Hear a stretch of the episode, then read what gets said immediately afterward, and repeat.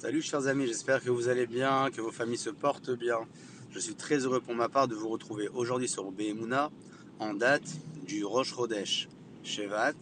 5784. Chaque matin dans la prière, nous évoquons le fait que Akadosh Baruch renouvelle la création du monde de manière constante dans le passage de laquelle Baruch, dans laquelle nous prononçons cette phrase-là, Betuvo Becholium Tamid Maase Bereshit. Celui qui renouvelle en sa grande bonté tous les jours l'action de la création du monde. À force de répéter matin après matin cette prière, en semaine ou encore dans les jours de Shabbatot et les jours de fête, nous prenons l'habitude d'évoquer une notion fondamentale dans notre foi sans y faire spécialement attention. Aujourd'hui, le jour de Rosh Chodesh, Shevat, nos sages discutent dans le Talmud du traité de Rosh Hashanah pour savoir si le Rosh Hashanah, la tête de l'année, le début de l'année, dans le calendrier des arbres, au niveau de leur bourgeonnement, a-t-il lieu le premier Shevat, selon certains, ou encore le jour de Toubishvat, à la date du 15, date qui a été finalement retenue. Quand bien même, le premier Shevat est au cœur de la discussion et rappelle que dès ce moment-là,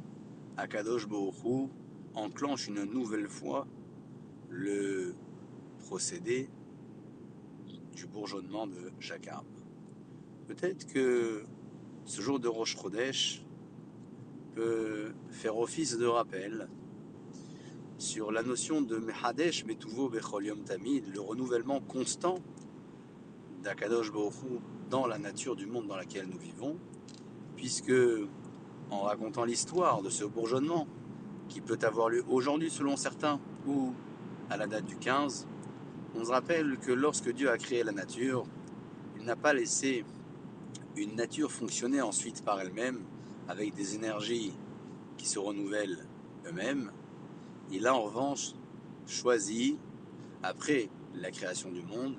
d'intervenir à chaque moment et à chaque instant pour renouveler et à chaque petit moment de la vie de l'univers dans lequel nous vivons l'ensemble de ces créatures. Celui qui s'est posé la question et qui a douté de voir sa prière exaucée, ou d'apprendre qu'une décision défavorable à son encontre peut être changée grâce à la prière, doit se rappeler de la notion évoquée du Mehadesh Betu Becholium Tamid, en disant que si Akadosh Baruch renouvelle la création du monde de manière constante, il peut certainement et sans aucune restriction aussi changer en fonction de la prière et du souhait une décision qui était peut-être défavorable pour la rendre favorable. Sur ce, chers amis, je vous souhaite de passer une excellente journée pour vous et pour vos familles. Et je vous dis à très bientôt, Chodeshtov ou Mevorach.